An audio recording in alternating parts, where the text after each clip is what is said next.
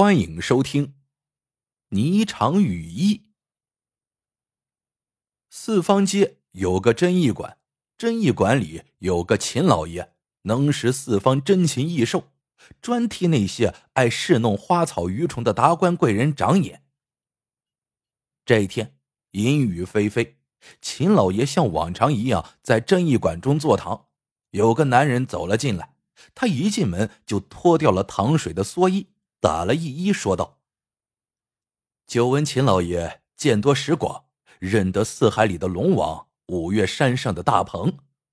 我有件东西，特地登门请您长眼。”秦老爷见他衣着普通，也没往心里去，只说道：“拿上来吧。”于是那人就将手伸进了口袋，你猜猜，掏出来的是啥呀？嗨！一根羽毛，秦老爷接过来一看，却大吃了一惊。那不是一根普通的羽毛，韧性如竹，坚硬如钢。乍看是黑色，对着光一瞧，却是通体透明。那人问道：“不知道这是何鸟身上之物？”秦老爷面色一沉，说道：“秦某从没见过，您呢？”还是另请高明吧。那人听了之后有些失望，说道：“秦老爷都不认识，天下怕是没人认识了。”秦老爷却是一笑：“我虽然不知道，但如果你把这根羽毛的来历细细告诉我，也许我能瞧出些端倪。”来人叹了口气，说道：“好吧。”于是便讲起了自己的故事。来人说自己姓宁，名冲，本是儋州进京赶考的举子。有一天，他走到一处荒山野岭，遭遇到了一伙山贼的袭击，生死存亡之际，不知从哪里跳出来一位妙龄少女，竟和这伙山贼打斗起来。他受惊过度，昏死过去。醒来后，发现自己躺在一间小木屋里。被这位少女救了下来。一位少女如何斗得过山贼呀？他也曾有所怀疑，但荒山野岭多是奇人异事，他就没有再多想，安心养伤了。宁冲的腿被砍伤了，不能行走，吃的食物都是女孩从外面带回来的。女孩只说她叫雀儿，独自一人住在这里。躺了半个来月。他能渐渐下地行走了，这才发现原来小木屋建在一块峭壁突出的悬石之上，三面凌空，只有一排由藤萝织成的天梯与地面相通。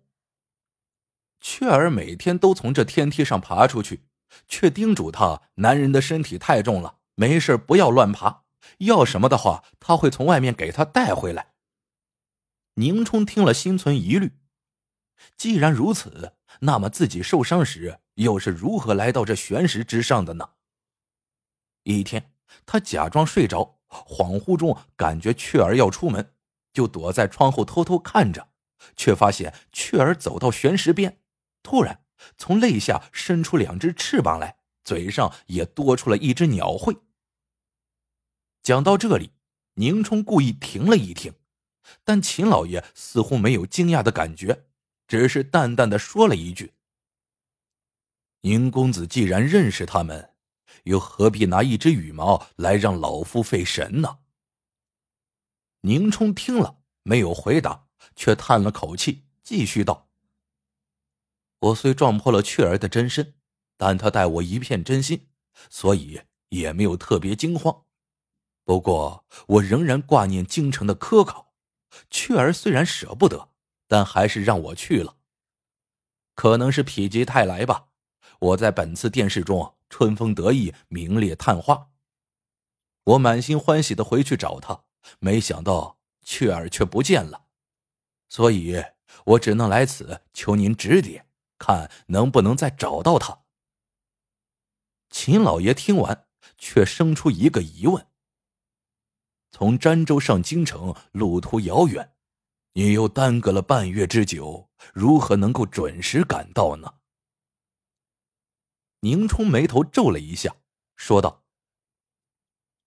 这又是我欠雀儿的另一份情了。我也跟雀儿说了，怕赶不上考期的担忧，雀儿却说他有办法。三天后早上醒来，我的床头就多了一件大氅，全是用银黑色的羽毛缝制的，又轻又暖和。雀儿叫我穿上，我一言披在身上，没想到心念一动，竟然窜上了三尺高。原来这是雀儿为我专门缝制的霓裳羽衣，穿着它。我也能像雀儿一样飞翔了。我兴高采烈，雀儿却勉强一笑，吐出了一口鲜血。原来她为了缝制这件衣服，熬了三天三夜，元气大伤。我想留下来照顾她，她却说：“大丈夫当先建功立业。”于是我忍痛告别了雀儿，御风而行，果然快了很多。终于在科考前赶到了京城。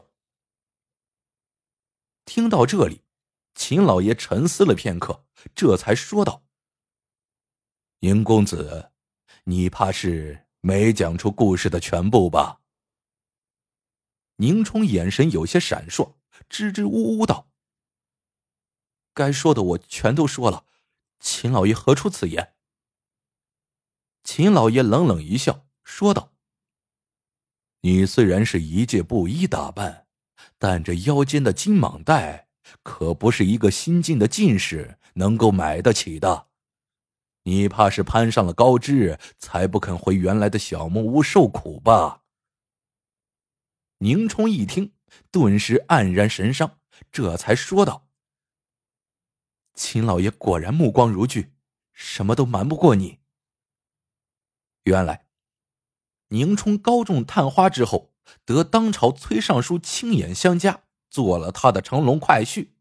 他一方面舍不得岳父赐予的富贵，一方面又忘不了雀儿的妩媚，所以想尽享妻人之福。于是他飞回小木屋，打算说服雀儿做小妾。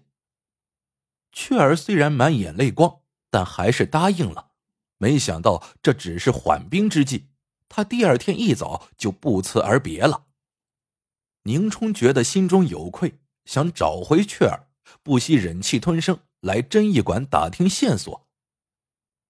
秦老爷听到这里，又是一声冷笑：“宁公子，如果你仍然话说一半，我们也没什么好聊的，请回吧。”宁冲也有些激动：“我已如实相告，你要是不信，我也是无话可说。”秦老爷一听，指出了话中的漏洞。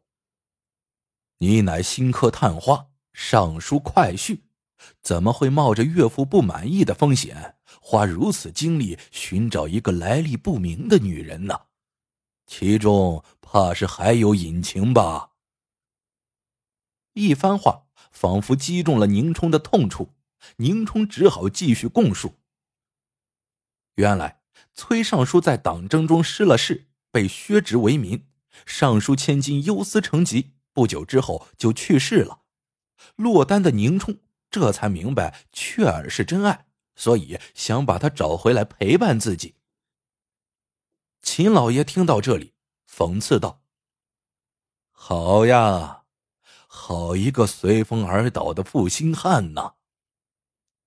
宁冲却并没有反驳，反而双膝跪地。说道：“我知道错了，还请秦老爷给我一次机会。”秦老爷回答说：“机会倒也可以给你，但我替人长眼，收费不菲，更何况这样的奇事、大事、难事，不知道你的报酬是什么？”宁冲倒也爽快，他掏出一张一千两的银票。不料秦老爷看也没看，就摇起了头。黄金白银，这是长眼寻常禽兽的报酬。你要找的是能飞的天人，这些东西自然不够。宁冲想了想，咬牙道：“好，如果您能够找到他，我愿意将霓裳羽衣奉上。”秦老爷一听，也来了精神。你带来了吗？宁冲没有回答，只是取过了那件蓑衣。他将打湿的蓑草一揭，里面露出一件银黑色的羽毛大氅来。没想到这寻常的蓑衣里竟然暗藏玄机，秦老爷却是并不买账。你说这就是霓裳羽衣？谁知道你是不是拿鸡毛鸭毛缝的？宁冲说：“你若不信，我穿上试试便知。”也行。你穿上看看。宁冲不耐烦的穿上了那件衣服，一穿上，怪了，那羽毛竟然一片片的贴合到了他的身上，像是天生长出来的一样。紧接着，一双翅膀从肋下生出，瞬息之间，宁冲的嘴上多了一只鸟喙。就在这时，啪的一声，秦老爷突然拍了桌面一下，启动了一个机关。说时迟，那时快，一张大网从天而降，将宁冲死死的罩在了网中。宁冲大叫一声：“秦老爷，你这是什么意思？”秦老爷眼射寒光：“你这种忘恩负义的小人，留着这宝贝也没什么用处，不如我取你性命，留下这霓裳羽衣，也算是让你赎罪了。”宁冲惊出一身冷汗。你，你，杀人可是要偿命的。秦老爷大笑一声，说道：“你是人吗？哈哈哈哈！瞧你现在只是一只鸟。”宁冲想脱下雨衣恢复原样，却被那只网紧紧罩住，动弹不得。他这才明白上了秦老爷的当。此时，秦老爷的刀已经架在了他的脖子上。到了这一刻，宁冲反倒平静了。他含泪道：“你杀我可以，但在我死之前，能否告诉我雀儿的下落？这样，我化为魂魄也能够找到他，也不枉豁出了这一条性命。”宁冲说完，流下了一行清泪。秦老爷的刀。也随之放了下来。他亲自给宁冲松了束缚，说道：“人之将死，其言也善。我刚才只是试你一试，看来你是真的有意悔改。那么，我就再给你一次机会。如果你能够找到雀儿，再不要辜负她了。”宁冲一愣，拜谢了秦老爷。秦老爷这才说道：“我虽然不知道雀儿的具体去向，但从这片羽毛观察，他应该是开天辟地之时的有异族。根据《山海经》记载，主要分布在北路宁州和东路兰州，也就是如今的乌江之滨和福州境内。你往这两处寻找，也许能够找到雀儿。”宁冲又拜了三拜，准备离开，秦老爷却叫住了他，把那件雨衣扔了过去。这个你带走吧，有他，你找的也快些。宁冲这才千恩万谢的走出了真义馆。宁冲走后，真义馆又恢复了平静。秦老爷这才默默的从抽屉里取出一根羽毛来，这一根。与之前宁冲拿的竟是一模一样。原来这并不是秦老爷第一次听说有一族，他年轻时被舅舅霸占家产，谋害性命，也是被一位有一族的女孩所救。女孩也是耗尽心力为他织了一件霓裳羽衣，并把终身托付给他。可是他无法忍受清苦的生活，偷偷告别女孩。典当了霓裳羽衣，开了这间真义馆，最后只留下一根羽毛作为纪念。